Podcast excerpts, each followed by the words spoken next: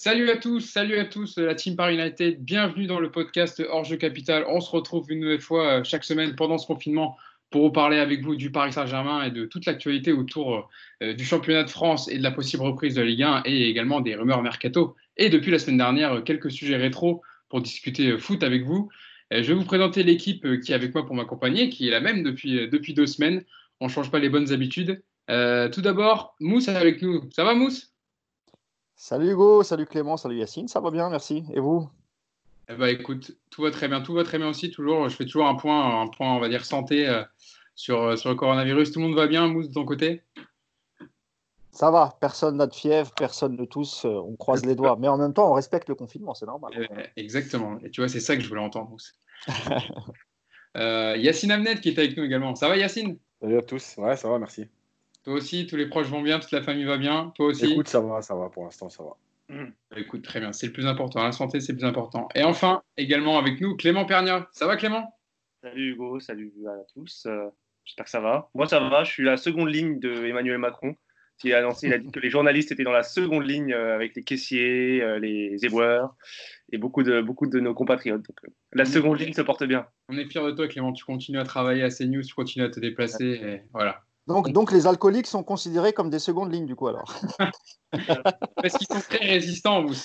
Euh, mais en fait, il fait, Clément, il fait tourner l'économie à sa manière. Hein. Les, les, caissières du Franprix en bas de chez lui, euh, elles, le voient défiler euh, deux, trois fois par jour, que des packs de Corona, apparemment. Il y a un mec dans la rue, c'est moi.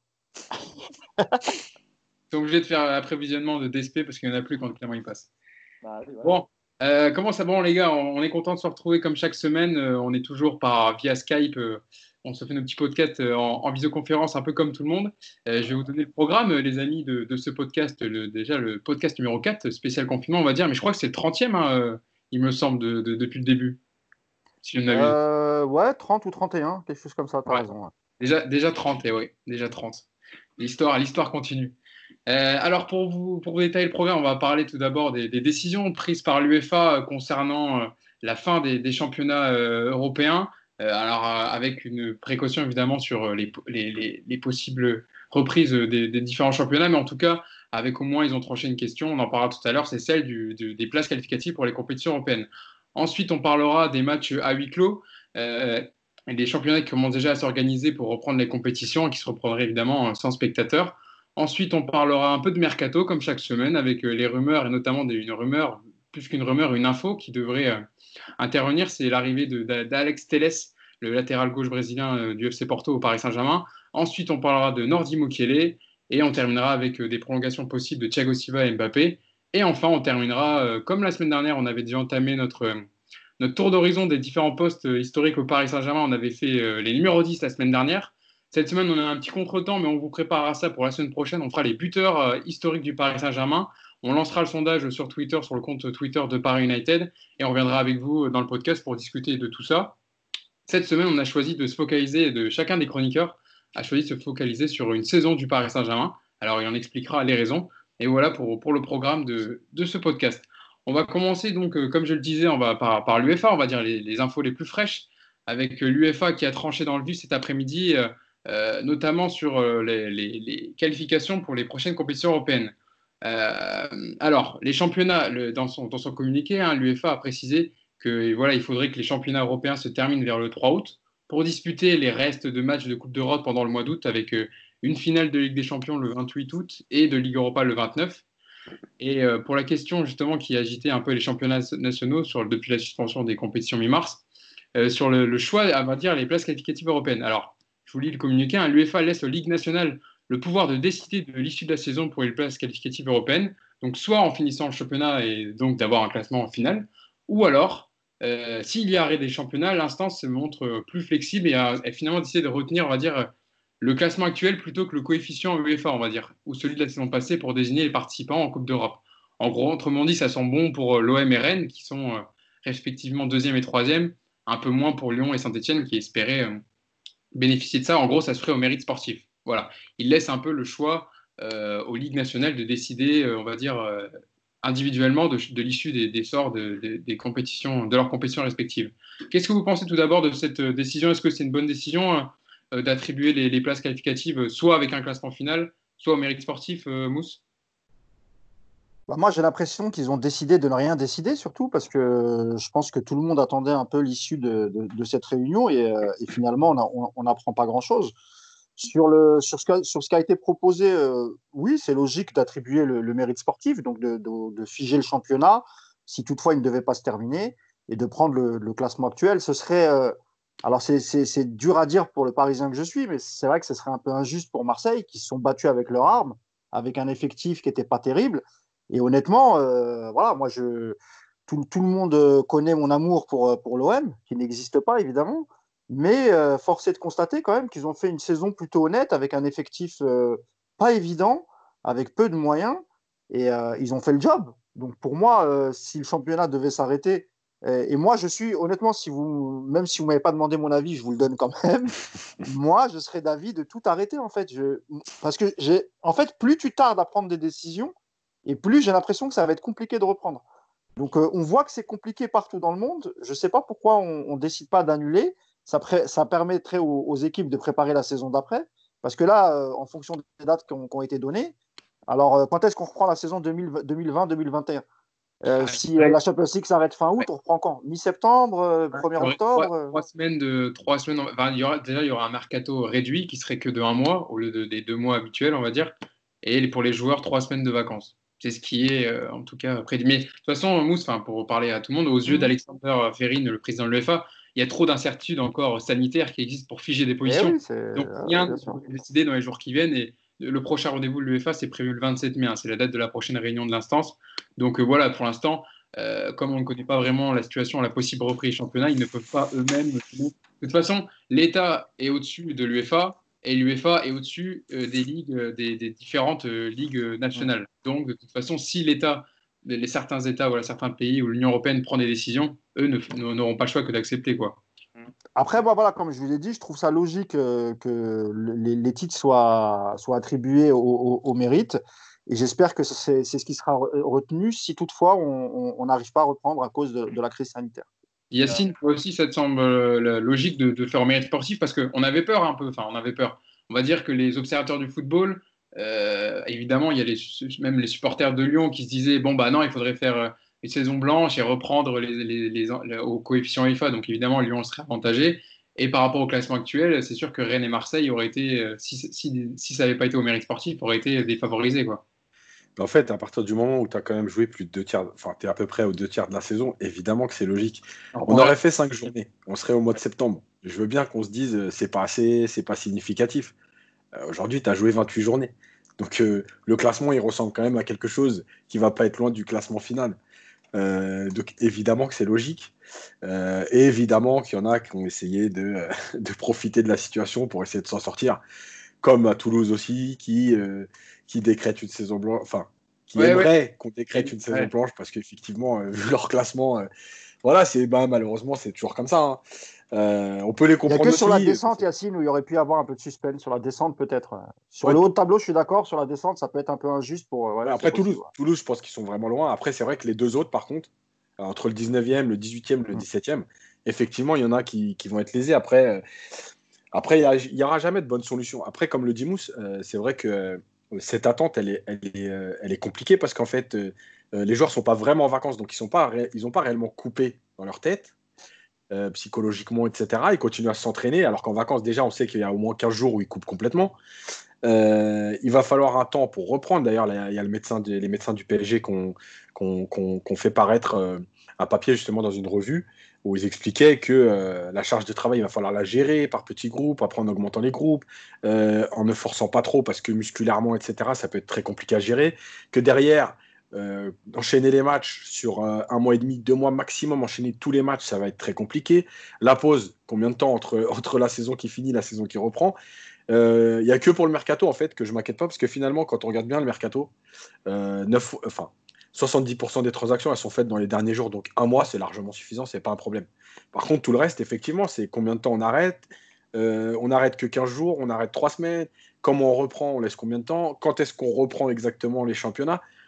Euh, Parce qu'il ne faut pas oublier que là, on parle de Ligue des Champions, etc. Mais Paris, si Paris va loin en Ligue des Champions, ils vont donc jouer jusqu'à fin août. Mais en fait, pendant cette période-là, la Ligue 1, elle est arrêtée. Donc Ouais. il y a pratiquement un mois, où il n'y a que Paris et Lyon au départ, mais Paris qui va et Paris et Lyon qui peuvent aller loin. Euh, mais les autres pourront pas reprendre sans Paris et Lyon. Donc ça veut dire quoi? Ça veut dire qu'après Paris et Lyon, ils sont en vacances de, de fin septembre. Si avec un peu de chance, ils vont le, très loin.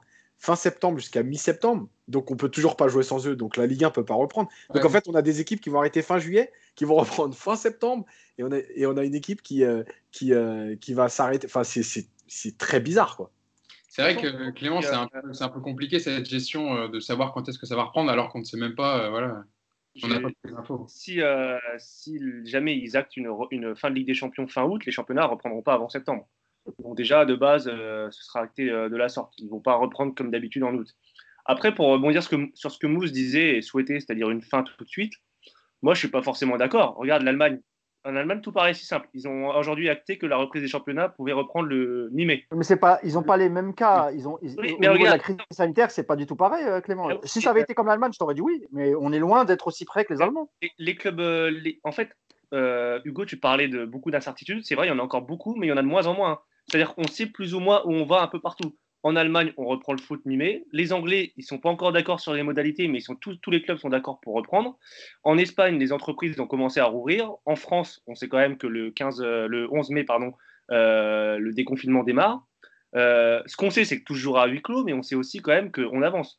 Donc, compte, tenu des enjeux financiers qu'il y a pour les clubs, pour les salariés, euh, pour les droits télé, etc., moi, je pense que si on peut, et d'ailleurs, c'est aussi la logique euh, qui est celle de l'UFA, il faut aller au bout des, compétitions. Après, euh, par exemple, le correspondant de, RMC, euh, Fred Hermel, euh, en Espagne, disait que le foot représentait près de 2% du PIB en Espagne. 2% du PIB, c'est des, mi- des milliards et des milliards. C'est-à-dire qu'ils ne peuvent, pas, ne pas reprendre le football, c'est vital pour eux. En France, Maracineanu dit euh, le sport, c'est pas prioritaire. Ah oui, ouais. Magnifique déclaration. C'est bien, on a, on a une ministre des Sports qui considère que le sport n'est- pas important dans notre société. C'est bien. Mais je Ah, pense qu'elle confond sport amateur et sport professionnel, tu vois. Donc euh, c'est Elle, ça. le elle- problème. elle- pour elle, Déjà, tu vois, c'est énorme comme erreur. Enfin, Elle doit énorme. parler des joggeurs du dimanche, tu vois. Ah, non, Donc, euh, je pense que. euh, Et en plus, et juste der- dernier mot pour, pour ma part, euh, si on stoppe le championnat aujourd'hui, vous avez parlé de la lutte pour le maintien, par exemple. Euh, je sais pas, là, c'est qui- descend, s'il y a des, des équipes égalité ou un- Toulouse, et, Toulouse et Nîmes, non C'est pas ça Ouais, ouais. Avec les tels enjeux financiers et sportifs que c'est pour les clubs, il va y avoir des tas et des tas de procédures judiciaires en Europe de tous les clubs partout qui vont contester euh, leur descente en Ligue 2 ou leur non montée en Ligue 1 ou leur non qualification en Ligue des Champions. Ça va être un bordel pas possible. hein. Bah, ça, les, les débouchés judiciaires, à mon avis, euh, les clubs, ils ont déjà préparé leurs, leurs avocats, à mon avis. hein. On avait parlé aussi même d'une- d'une- d'un possible championnat à, Les Fédés aussi, elles ont préparé ce qu'il Ouais. fallait. hein. Les idées aussi, ouais.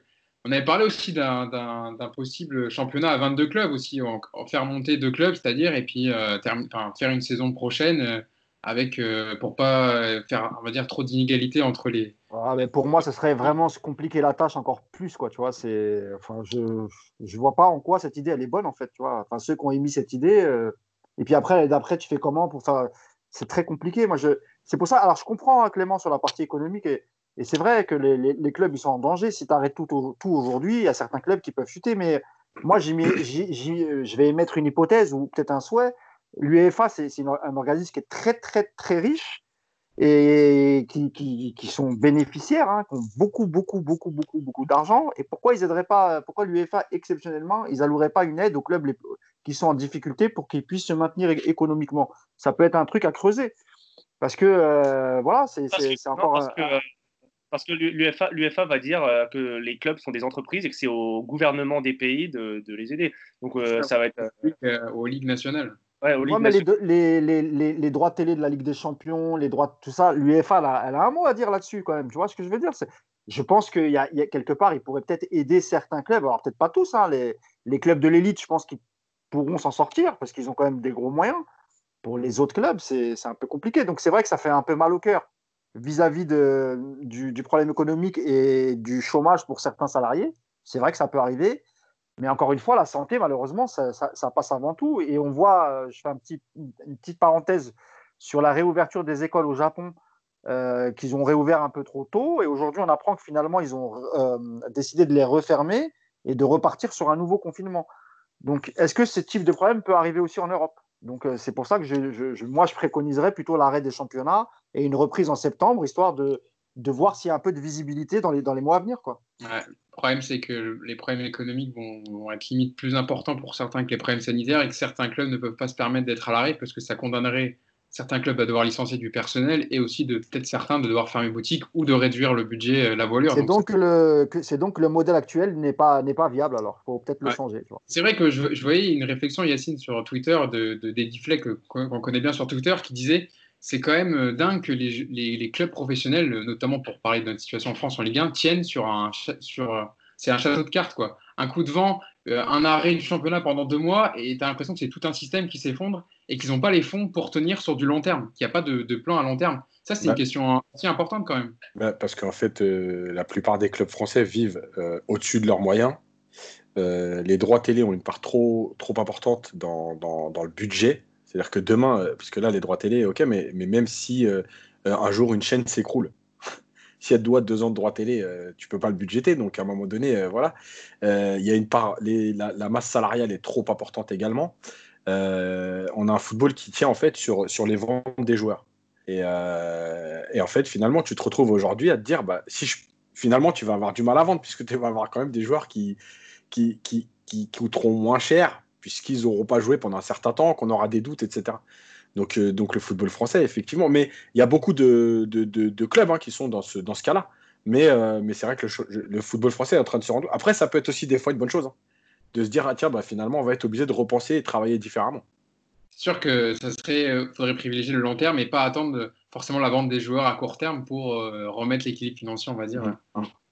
Euh, en tout cas, ce qui est sûr, c'est que les matchs, euh, s'il y a une reprise, qui sera envisagée par la LFP, euh, une possible reprise le 17 juin pour la Ligue 1, ça serait à huis clos. Par rapport même au conseil scientifique de, plusieurs pays, notamment en France et en Allemagne, qui préconisent qu'il n'y ait pas de spectateurs dans les stades avant l'arrivée d'un antivirus, déjà, et sans spectateurs, donc, fin avant, donc on serait à mi-2021, mi-2021, pardon, fin 2021. Ça, c'est sûr, Mousse. De toute façon, on n'a pas vraiment le choix.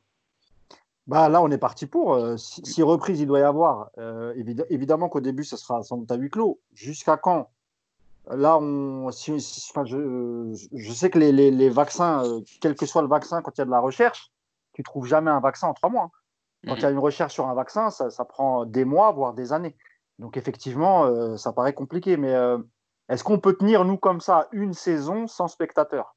C'est ça le problème, parce qu'il y, y, y, a toujours la billetterie, il y a un manque à gagner économique, euh, et puis quid de la presse, parce que tu vois, le dernier match de Ligue des Champions, Paris United, on aurait dû y être dans les conditions normales, tu vois, on avait nos accréditations. Euh, quand on est passé à huis clos, les seuls qui étaient accrédités, par exemple, c'était les, les, les, diffuseurs. Donc, les, euh, là, pour TSG il y, y, avait une chaîne allemande, voilà, je crois que c'était la Sky, et mm. on avait RMC pour la France. Donc, même mm. pour nous, pour relayer ça, je ne sais même pas si la, les journalistes ou ceux qui sont accrédités pourront faire leur travail. Alors peut-être qu'on pourra avec des gants, masques, etc. Mais euh, ça pose aussi le problème de, la presse, etc. Il y, a, plein de trucs qu'il va falloir régler avant de reprendre les matchs à huis clos. Ce qui est sûr, c'est qu'il fallait, ben, je te donne la parole, Clément, c'est ce qu'il il fallait chiffrer un nombre de, de, de, tests déjà pour pouvoir tester les staffs des clubs, les arbitres, les joueurs, les officiels, même s'ils étaient peu nombreux, mais il faudra tester tout le monde avant de reprendre. C'est ce que d'ailleurs le président de la NFP et le syndicat des joueurs préconisaient pour avoir une certaine ligne directrice avant de reprendre euh, la compétition. Je crois que les Allemands, ils, ont, ils envisagent l'idée de, de, remplir les stades avec 20 000 personnes, avec des... Alors, alors ça, c'est ce que Jens Lehmann, qui travaille à la Ligue allemande, a proposé. Mais apparemment, ça a fait un peu brouhaha. C'était pas très pas... de, de, séparer les spectateurs de 10 bancs et d'avoir, par exemple, dans un stade comme Lens Arena, 20 000 personnes. Par exemple, au Parc des Princes, tu peux avoir euh, pas 45 000 personnes, mais, euh, mais 20 000 au lieu de zéro, bah, c'est mieux d'avoir 20 000 personnes, tu vois. Je pense qu'il y a des solutions. Et il y, a une, il y a un autre problème aussi, euh, pour l'instant, on n'entend pas trop parler, c'est que le confinement est en train d'être remis en cause. C'est-à-dire que, euh, c'est-à-dire que, pour faire bref, il y a, pour que le virus disparaisse, il faut qu'il y ait une, un, un, pourcentage de la population qui l'ait attrapé un, pourcentage euh, relativement suffisant. Et on se rend compte en France et dans beaucoup de pays qu'il n'est pas, qui pas suffisant. Donc, euh, pour l'immunité, ça marche pas. Donc, peut-être qu'au bout d'un moment, ils vont se dire, bah, finalement, on laisse les gens déconfinés. Le confinement, ça n'a pas tant marché que ça. Et peut-être qu'en juillet août, on se rendra compte que, euh, que les gens peuvent être déconfinés et, euh, et la vie pourra reprendre euh, normalement. Donc, il y a plein de, plein de choses qu'on ne sait pas. En tout cas, à court terme, c'est sûr qu'on part sur du huis clos jusqu'à la fin du championnat. Surtout qu'on n'a pas les moyens de l'Allemagne qui, eux, sont en, en, en, capacité de produire 20 000 tests par semaine Ah. que nous, pour l'instant, on est très loin du compte. parce qu'ils ont démarré tôt, ils ont démarré fin janvier, t'imagines? C'est-à-dire que quand nous, on rigolait du virus en Chine en se disant, ouais, bon, ça, ça n'arrivera jamais chez nous, eux, ils l'ont pris au sérieux. Et donc, ils ont, mis, euh, ils ont tout mis en place. Pour et aujourd'hui, ça paye, tu vois? Aujourd'hui, il n'y a pas de confinement strict. Euh, les matchs, j'ai vu une date euh, tout à l'heure, apparemment ça peut reprendre le 9 mai en Bundesliga ou le 5 mai, je ne sais plus. C'est ce, que, a dit Christian Sefer, le président légalement, c'est si le signal devait venir pour le 9 mai, nous serions prêts. Voilà, tu vois, donc c'est-à-dire qu'en amont, ils ont super bien travaillé, et pas que dans le football, c'est-à-dire dans toute la société allemande ce qui est loin d'être notre cas, nous, ici en France. je pense, parenthèse, je pense que si les Allemands reprennent le 9 mai, les Anglais vont pas beaucoup tarder après. Je pense que les Anglais euh, tarderont pas, euh, attendront pas mi-juin pour reprendre. Sauf qu'il y a plus de cas, il me semble, en Angleterre qu'en Allemagne et que la situation est bien plus euh, alarmante que, que, ça peut l'être en, Allemagne aussi. Donc, au Royaume-Uni, ils ont pris des dispositions très très tard et encore, le confinement n'est pas obligatoire partout, notamment dû à Boris Johnson qui a mis beaucoup de temps avant de comprendre l'importance du virus. Donc eux, à mon avis, euh, c'est beaucoup moins bien organisé qu'en Allemagne. Euh, on, va passer, on va passer au mercato, si vous le voulez bien. Je pense qu'on a été, euh, on a été complet sur, le dossier là pour aujourd'hui. une des pistes donc, je, donc je, voulais parler, je vous ai parlé dans le sommaire, c'est Alex Teles, l'arrière-gauche du FC Porto, donc 27 ans, en fin de contrat en 2021, qui devrait arriver au Paris Saint-Germain. C'est selon le, quotidien de référence au Brésil Globo Esporte.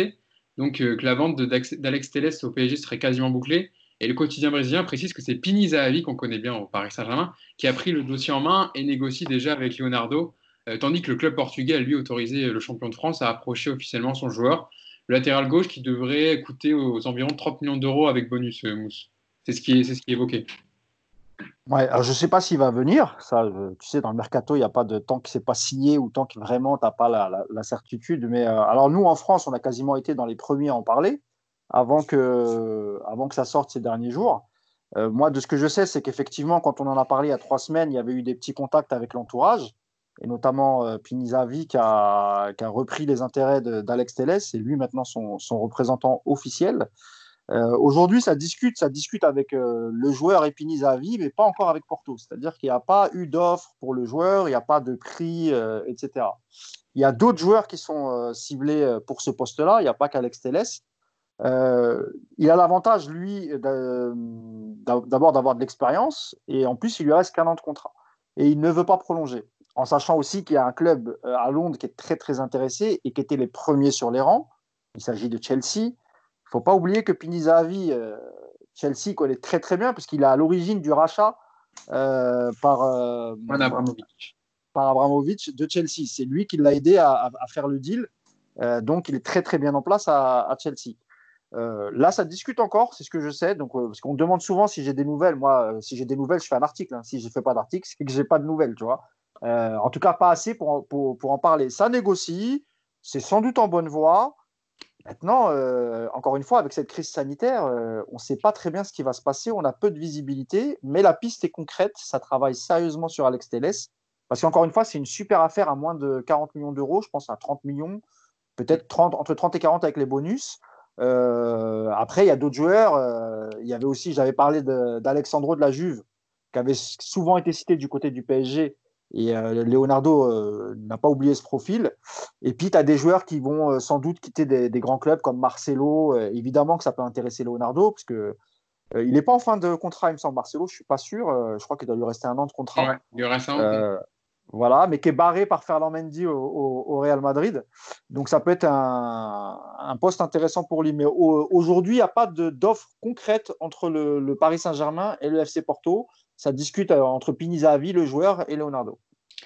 Yacine, euh, tu, connais, tu connais bien le joueur. Euh, est-ce qu'on peut détailler un peu son profil? Voilà, c'est quand même un, arrière-gauche mature avec de l'expérience, voilà, qui a 27 ans, qui est en pleine plénitude de ses moyens, on va dire, qui fait une excellente saison, qui a un latéral très offensif cette saison, il a 10 buts et 9 passes décisives en 40 matchs. Voilà, c'est un pilier du FC Porto.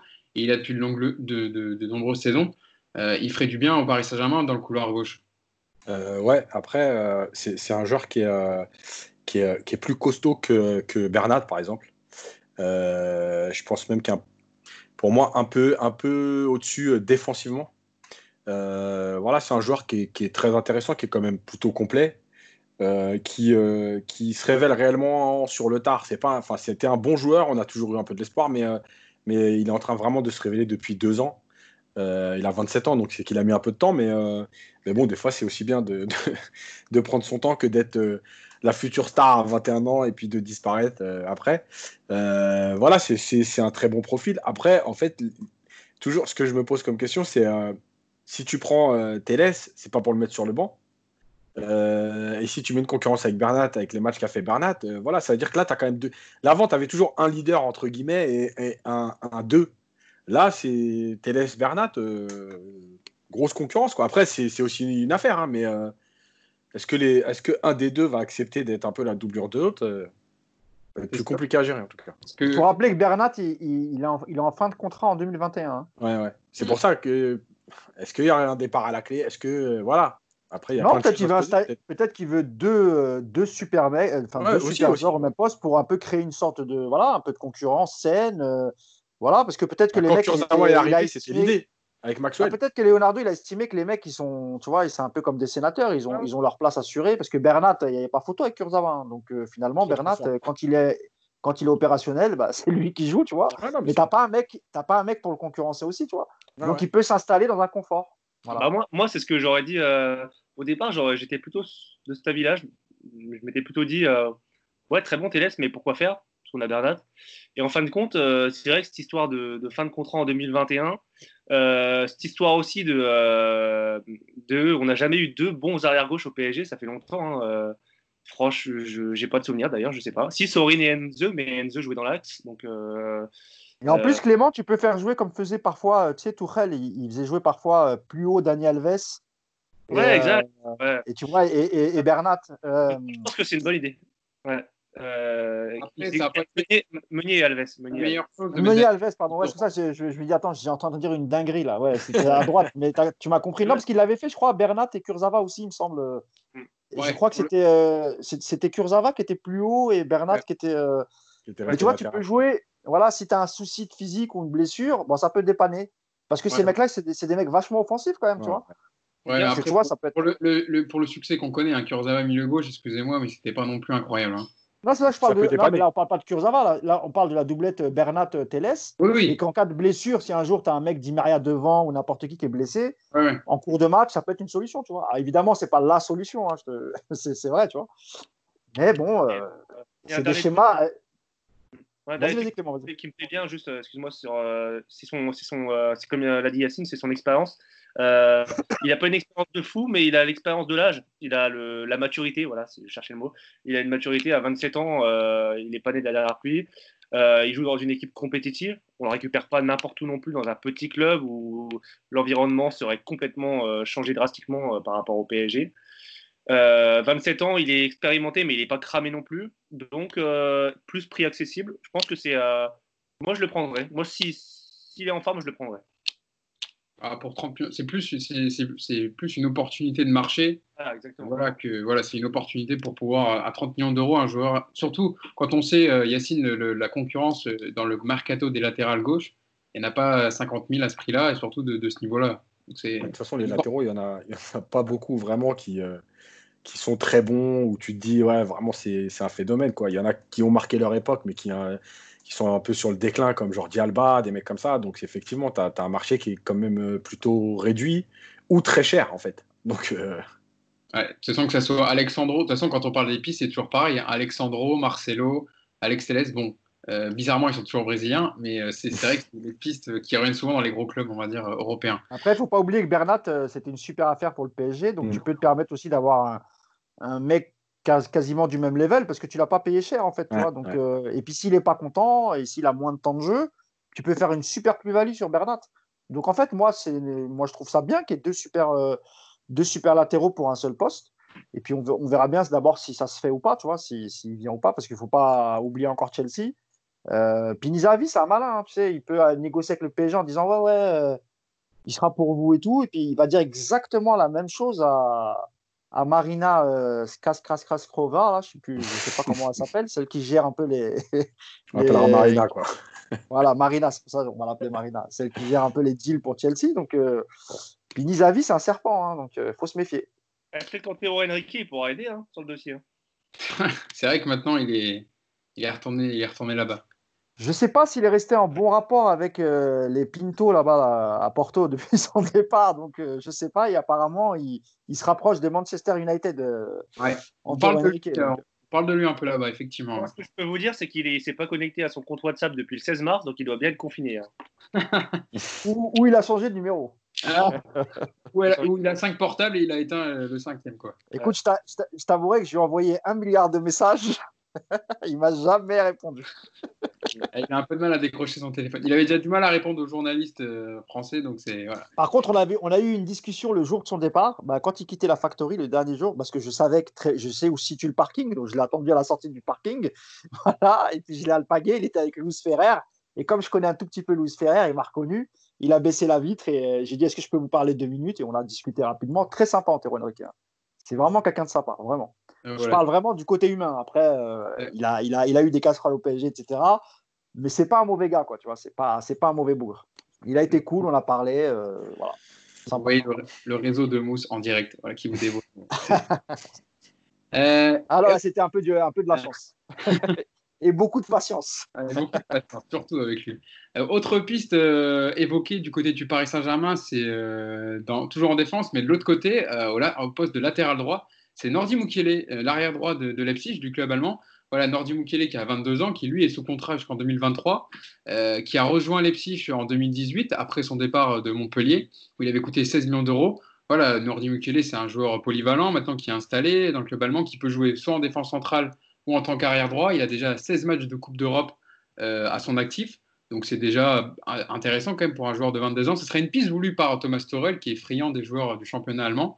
Euh, voilà, on, parle de lui au poste de latéral droit, d'autant plus que la concurrence n'est pas vraiment rude à ce poste euh, à Paris, avec Tom en fin de contrat et Colin, Colin, Dagba qui est jugé un peu tendre pour le poste d'arrière droit. Euh, Clément, est-ce que tu penses que Nordi Mukele, de son CV, de ses matchs aussi, de ce qu'on a vu même en Ligue des Champions de cette saison, notamment le dernier match contre Chelsea en huitième de finale, c'est une piste viable pour le Paris Saint-Germain?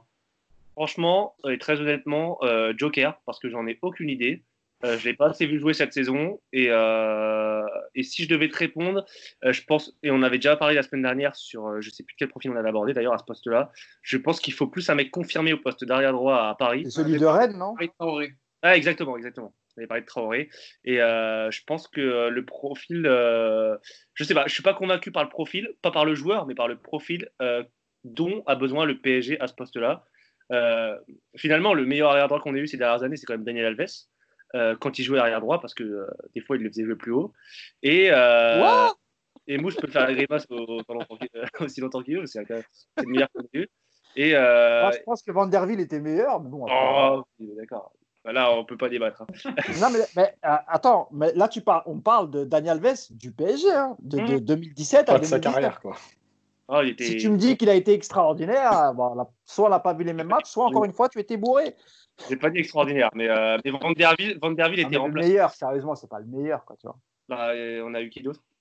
Ah, Moi, pour moi, je te dis honnêtement, sur les, trois, sur les trois ans passés euh, par Van Der Ville, je trouve. Van Der Tu vas me dire bon. Serge Non, je t'ai dit Van Der Ville, je t'ai dit Van Der Ville. Et Aurier, pour moi, Aurier, défensivement, il est meilleur que Daniel Alves. Hein. Ah, Yacine, tu tranches. De toute façon, je l'ai mis dans, je l'ai mis latéral de l'équipe type de la C1, donc euh, c'est tranché pour moi. Hein. Sur les matchs au PSG, Van Der Ville, voilà, après, il a fait euh, quelques, quelques toits, il y avait un peu des sautes de trucs, mais honnêtement, dans, la globalité, pour moi, ça a été, ça a été celui qui a apporté le plus. Ah, évidemment, il faut te rappeler, Clément, des matchs euh, avec Laurent Blanc, euh, Ligue des Champions, avec Van Der et tout, je te jure, hein, tu verras, il a le nombre de passes décisives, etc. et Daniel Alves s'est trouvé sur plus d'un match en Ligue des Champions. Hein. Tu te rappelles à, à, Anderlecht, quand on, les tape 4-1, il se fait manger. Il se fait manger. et c'était Anderlecht. Hein il se trouve à Anderlecht, mais dans des matchs comme Madrid et tout, c'était le, le, meilleur à chaque fois, c'est lui qui tenait la boutique derrière. Donc, euh, Et Manchester, le retour euh, au, parc, il était bien aussi quand on se fait éliminer bah, Je sais pas s'il était. Euh... C'était ah bah, si, tu sais C'était mené derrière moi. Donc, euh... bon, oui, il a joué. Parler, il a joué euh, pour reparler de la piste, parce que Van Der Ville n'est plus là maintenant. non, mais Mukele. Mukele. Tu l'as vu jouer, Yacine aussi. Ouais, Mukele, le truc, c'est que, encore une fois, alors franchement, c'est un très bon joueur et il a vraiment, vraiment progressé euh, à Leipzig. Et en plus, il, a, il, a, il a un coach euh, voilà, qui, est, monstrueux. Euh, mais, mais encore une fois, en fait, on va parler d'un joueur qui joue dans un système à trois défenseurs. Et, et encore une fois, c'est pas la même chose que de jouer à quatre. Alors, c'est toujours pareil. Est-ce que le coach de l'année prochaine, que ce soit Tourelle ou un autre, est-ce que l'idée c'est de, de, de, plus jouer avec ses trois centraux, etc. Pourquoi pas? Mais, mais aujourd'hui, moi, Mukele, je le trouve très bon. Mais euh, Leipzig joue, très, très, très rarement, pour pas dire jamais, à 4. Et c'est pas du tout la même façon d'attaquer, de défendre, d'occuper le couloir, etc. Donc, euh, je sais pas. En tout cas, franchement, c'est un très bon joueur. C'est vraiment un très bon joueur. Euh, euh, c'est au-dessus de, de, tout ce qu'on a aujourd'hui au poste de latéral droit. Maintenant, encore une fois, euh, voilà, on l'a vu avec Serge Aurier. Serge Aurier, quand il est arrivé, il avait l'habitude de jouer dans une défense à 5 à Toulouse. Et on a bien senti que défensivement, dans son positionnement, il y avait des lacunes. Parce que, parce que quand tu as trois centraux derrière toi, tu défends pas de la même façon. Dans l'occupation du terrain, dans la largeur, dans la lecture. Donc voilà, c'est toujours c'est ce problème qui qu'aujourd'hui, en fait, on n'a pas de certitude avec Mukele dans un système à 4. Par contre, honnêtement, potentiellement, c'est vrai que c'est un très bon joueur. Après, euh, Leipzig, c'est un club qui vend cher. Donc, est-ce que ça vaut le coup de, de mettre le. Voilà, c'est toujours pas. Après, c'est un jeune joueur. Voilà, il y a du plus, du moins. Voilà, aujourd'hui, moi, le juste, vraiment euh, juste pour terminer, Hugo, le... ce qui, m'a fait tilter dans, dans, ce que tu viens de dire, c'est Thomas Tuchel. Et on sait que Thomas Tuchel, vraiment, son avenir, il est plus qu'en pointillé, sauf euh, changement de fusil d'épaule euh, à cause de la crise du Covid et qu'il n'y a peut-être pas moyen que de faire, vu qu'il n'y aura pas une réelle préparation. Et si tu prends un nouveau coach et il ne fait, pas, il fait pas son mois de préparation, ses matchs amicaux que tu as l'habitude de faire pour connaître ton groupe, alors effectivement, peut-être qu'ils vont changer d'avis et le laisser aller au bout de son contrat. Mais vu les, les, les, joueurs qu'il a pris et le rendement de ces joueurs, et je pense notamment à Diallo qu'on a payé très cher et c'était une demande de Tourelle, c'est là que je tilte. Et en plus, euh, quand tu sais qu'Ashraf Hakimi va quitter Dortmund et Dortmund aime bien prendre ce genre de joueurs, parce qu'en général, tu vois, les mecs de Leipzig, ils font Salzbourg, après ils vont à Leipzig, et Leipzig, ils vont en Dortmund ou Bayern. Voilà, ils font, Dortmund ou Bayern Munich.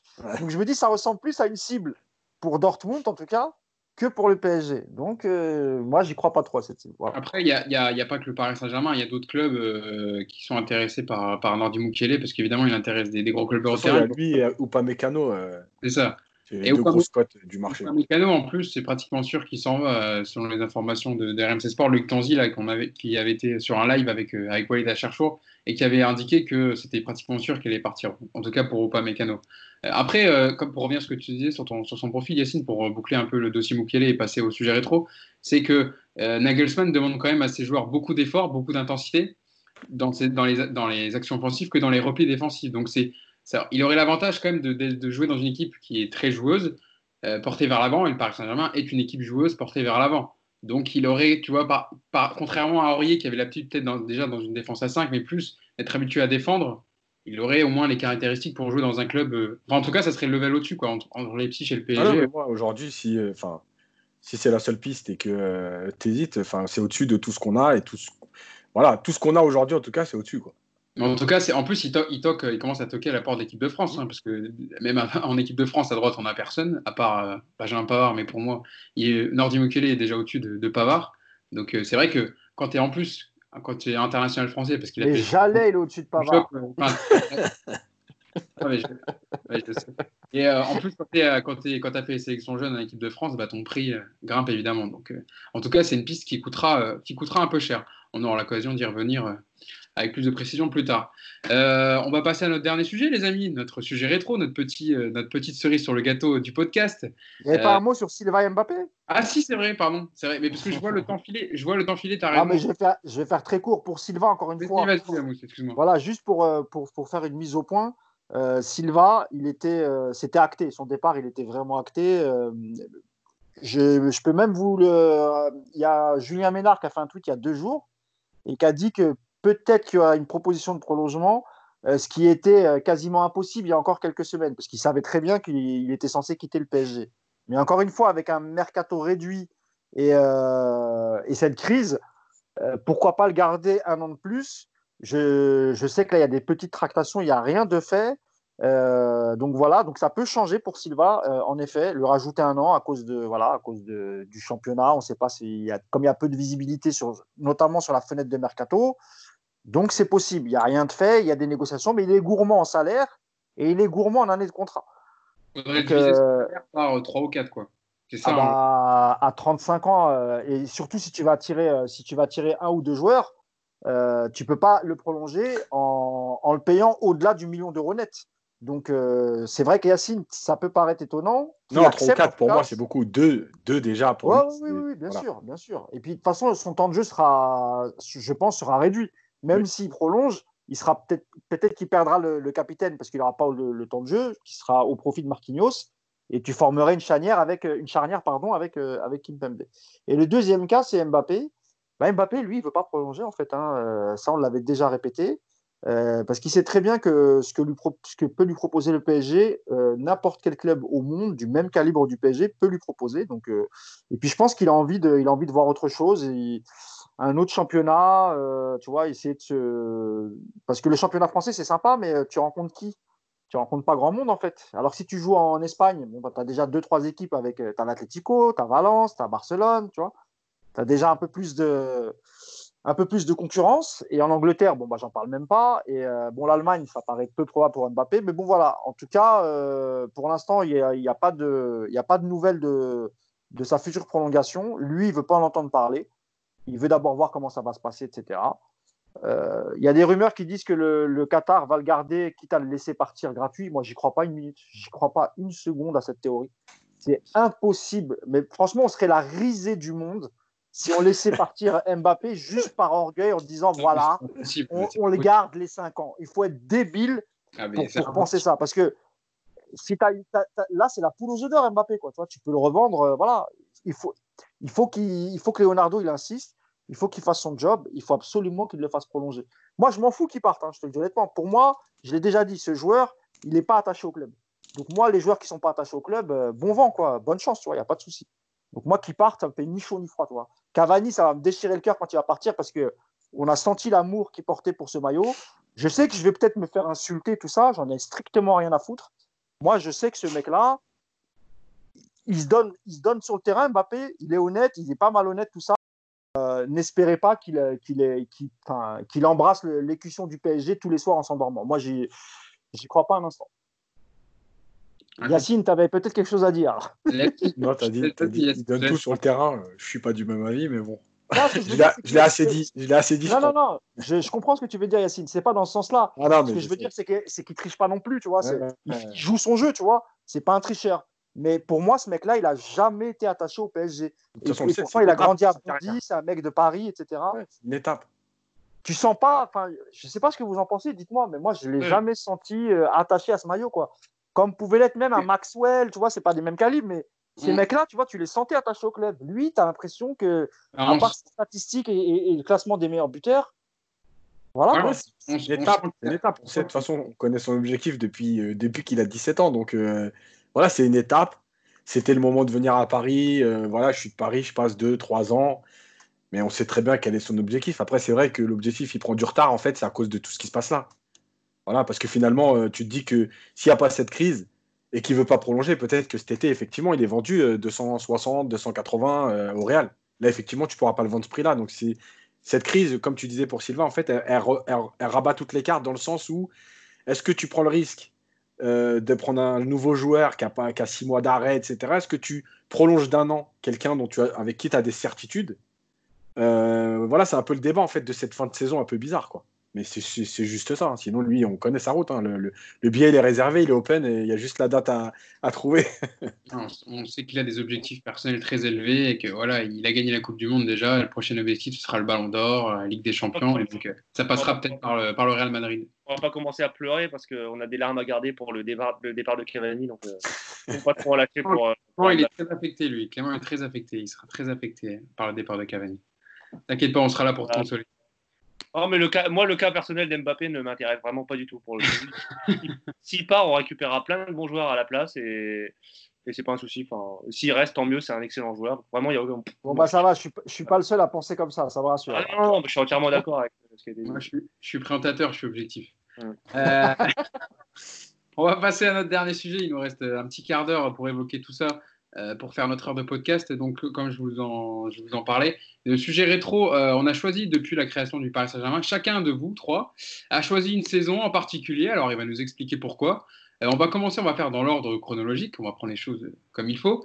On va commencer avec toi, Yacine, puisque toi, tu as choisi la saison 2003-2004 du Paris Saint-Germain. Et donc, pour un peu contextualiser, c'est à l'époque où Luis Fernandez s'en va, a fini à une triste 11e place. Et donc, c'est l'arrivée de Vaïda Elodic avec Francis Gray en tant que président. Et je te laisse expliquer pourquoi tu as choisi cette saison.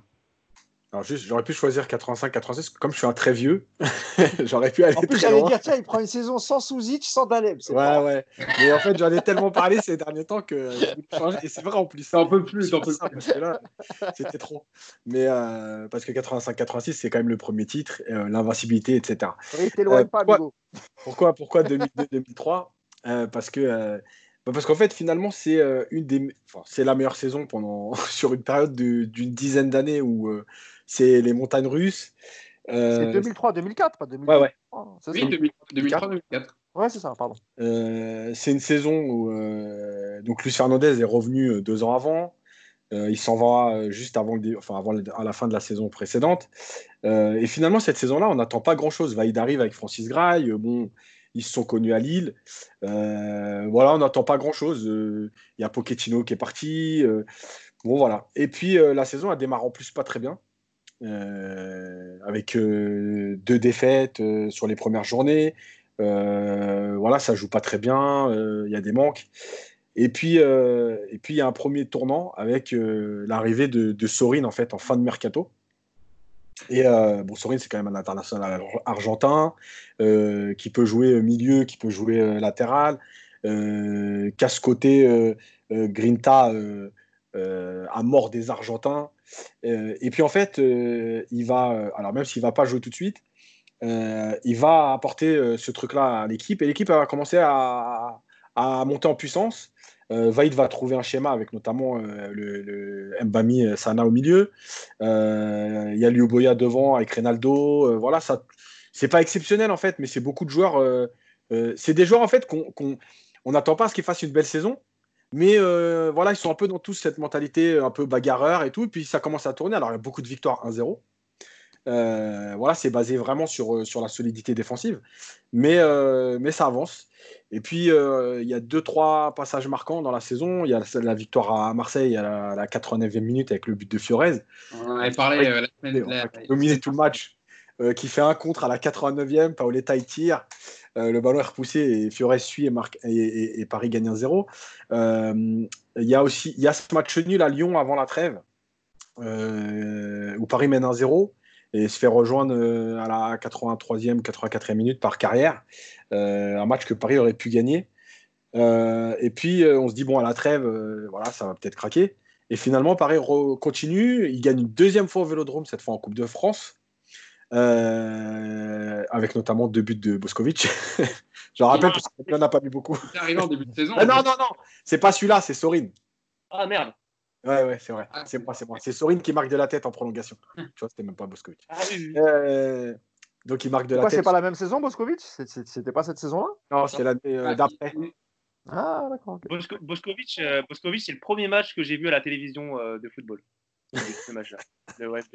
Ah, comme quoi, Ouais. t'es pas tombé la bonne année.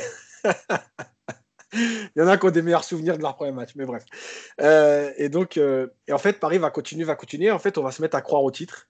Il y a Monaco qui est en tête à la trêve avec 10 points d'avance pratiquement, qui, euh, qui est dans un, un parcours en Ligue des Champions exceptionnel, qui bat le Real Madrid. Alors, finale, leur fameuse finale contre Porto Voilà. à la fin de et l'édition. qui il va marquer le pas, qui va se faire rejoindre par Paris et Lyon.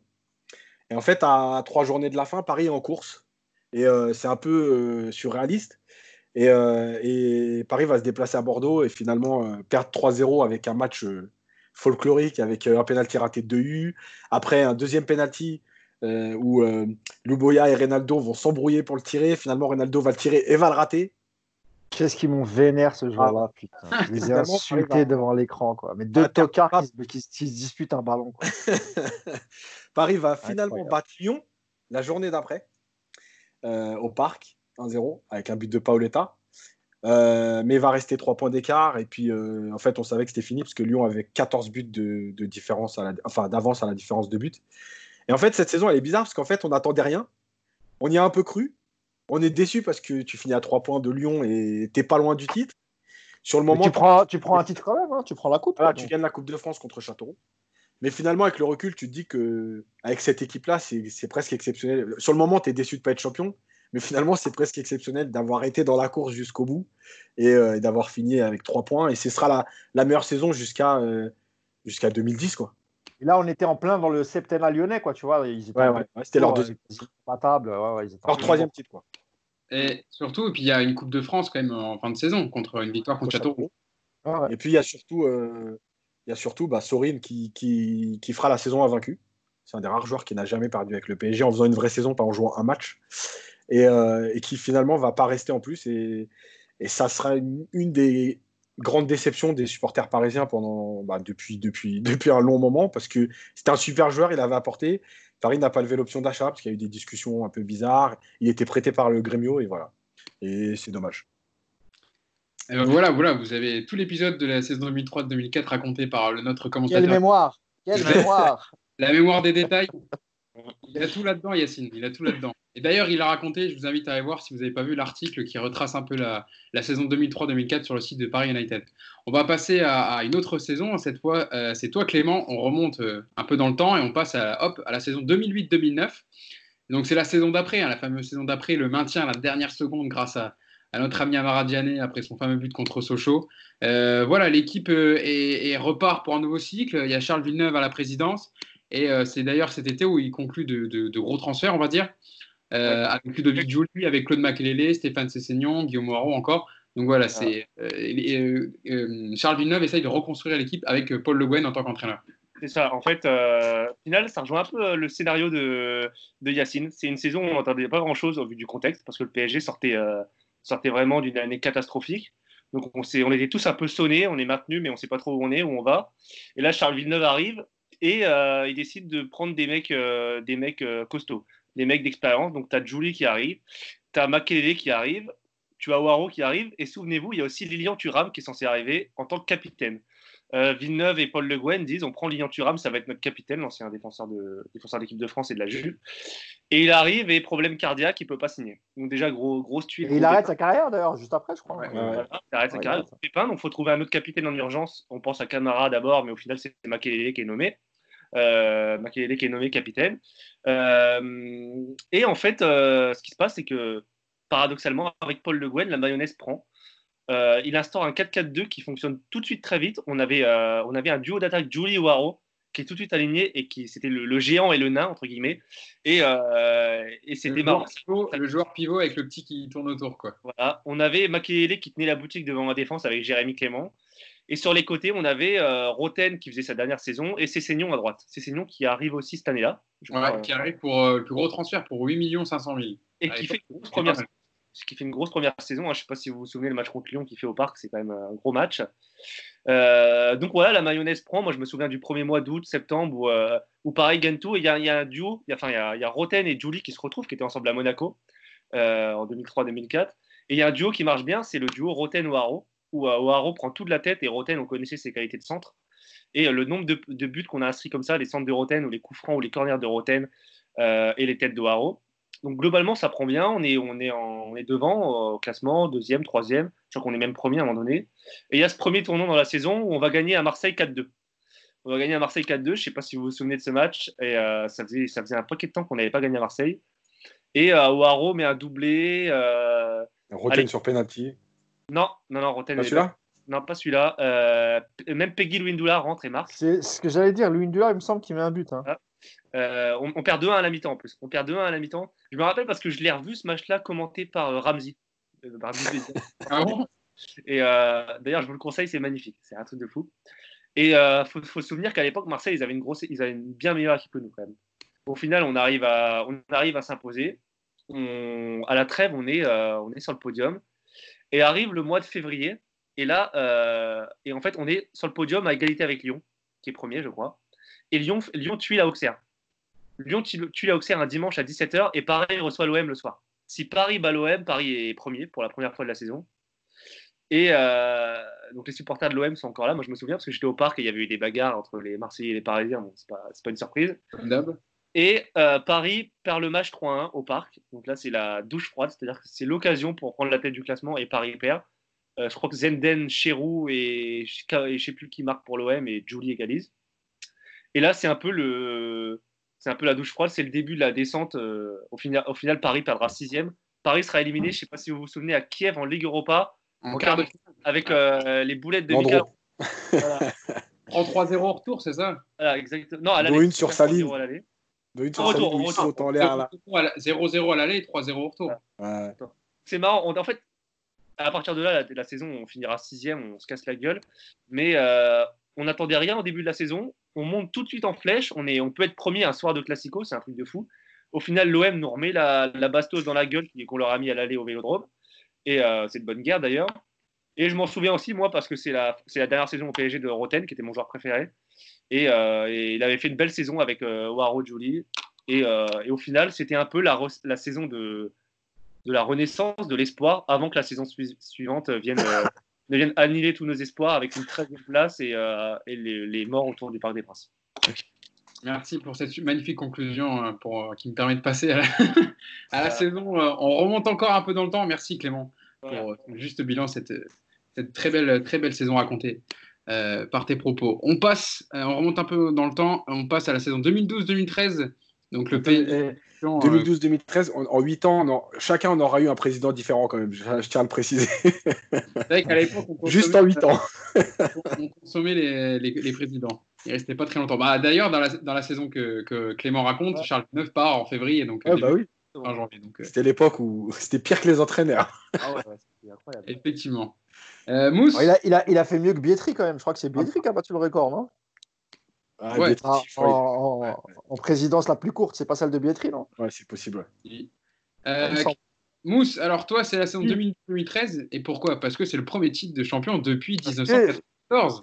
Parce que je suis un footix. Voilà pourquoi. Parce que c'est l'argent, les Qataris. Non, je rigole. Ça. Et Euh, le PSG fait un gros mercato avec l'arrivée d'Ibrahimovic, de Lavezzi, de Thiago Silva. Euh, voilà, il y a ah, ne, ne, ne, ne démonte pas, ne n'utilise pas mes arguments quand même, amigo. Je te lance. Je te lance. Ah non, non, il n'y a pas de souci, t'inquiète. Euh, ouais, bah déjà, c'est euh, c'est ça. c'est- En fait, moi, le, de- 2012, j'ai beaucoup de souvenirs du mercato, et notamment de la super présentation de- d'Ibrahimovic euh, au Trocadéro.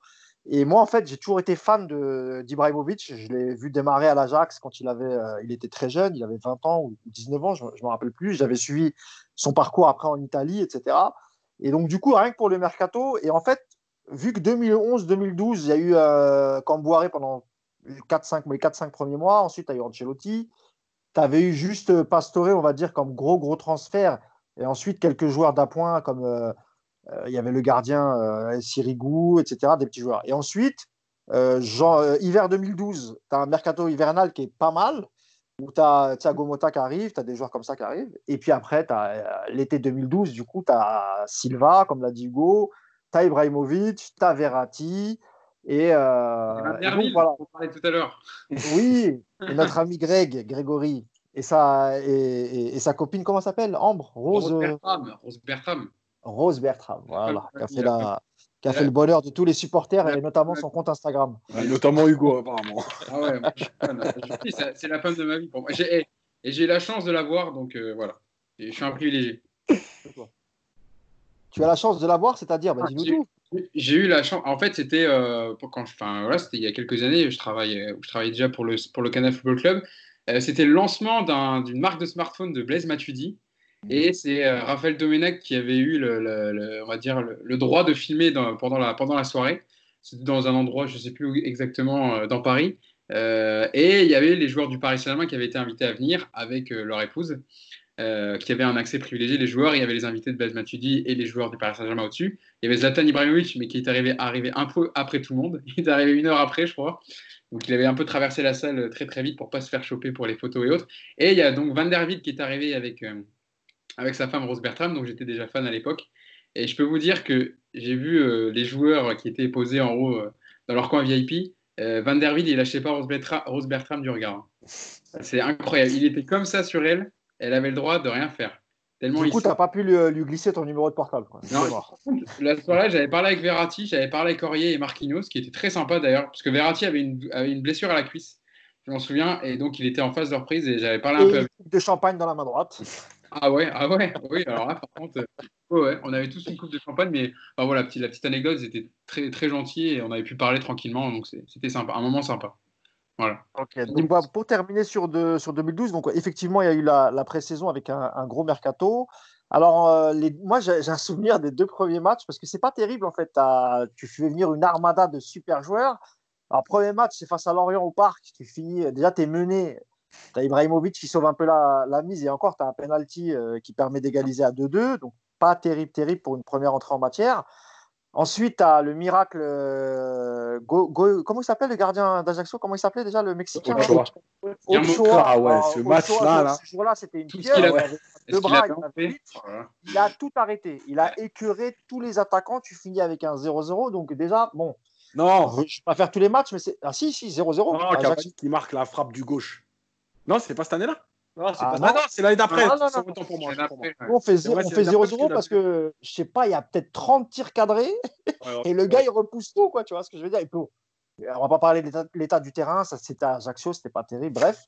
Et puis, euh, comme d'autres souvenirs, j'ai évidemment le, le, but de Jérémy Ménez qui, euh, contre Lyon qui, qui, donne le titre. Et il faut se rappeler que le dernier titre du PSG, c'était en 94, donc 22 ans. Euh, donc là, on était à 2012, on était à 18 ans du coup. ouais, 18 ans après. Euh, premier titre, donc euh, c'est aussi symbolique.